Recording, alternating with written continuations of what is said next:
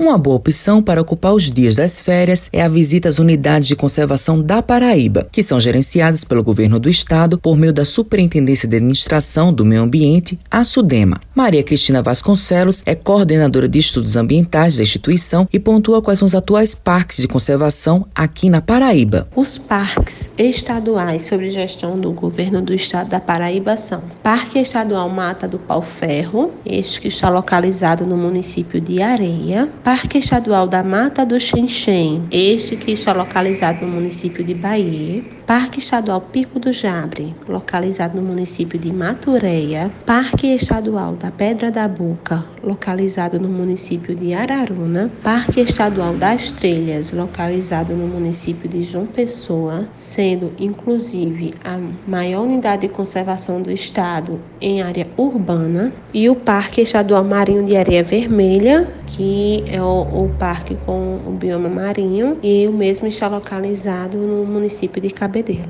Vasconcelos destaca a relevância das áreas de preservação ambiental. É uma ferramenta e uma forma de zelar pelo ecossistema da área e pela conservação, a criação de unidades de conservação, mas não basta só criar. Apesar de os parques ter várias restrições, é muito importante manter a visitação do local para que as pessoas se apropriem da área, entendam o que é essa unidade de conservação, o que é esse parque, qual o benefício dele para o município e para o estado da Paraíba. Maria Cristina pontua quais são as atividades esportivas e recreativas permitidas e proibidas atualmente. Normalmente pode acontecer, claro, a visitação de forma a contemplação de beleza cênica, a recreação, atividade recreativa, mas se for fazer algumas atividades, tais como algum evento, evento em caráter comercial, é, até mesmo evento de caráter educacional na parte de meio ambiente, é necessário uma autorização do órgão gestor da unidade de conservação, assim como pesquisa científica. Se vai pesquisar nesses parques também tem a necessidade de autorização. Matheus Silomar para a Rádio Tabajara, emissora da PC, empresa praibana de comunicação.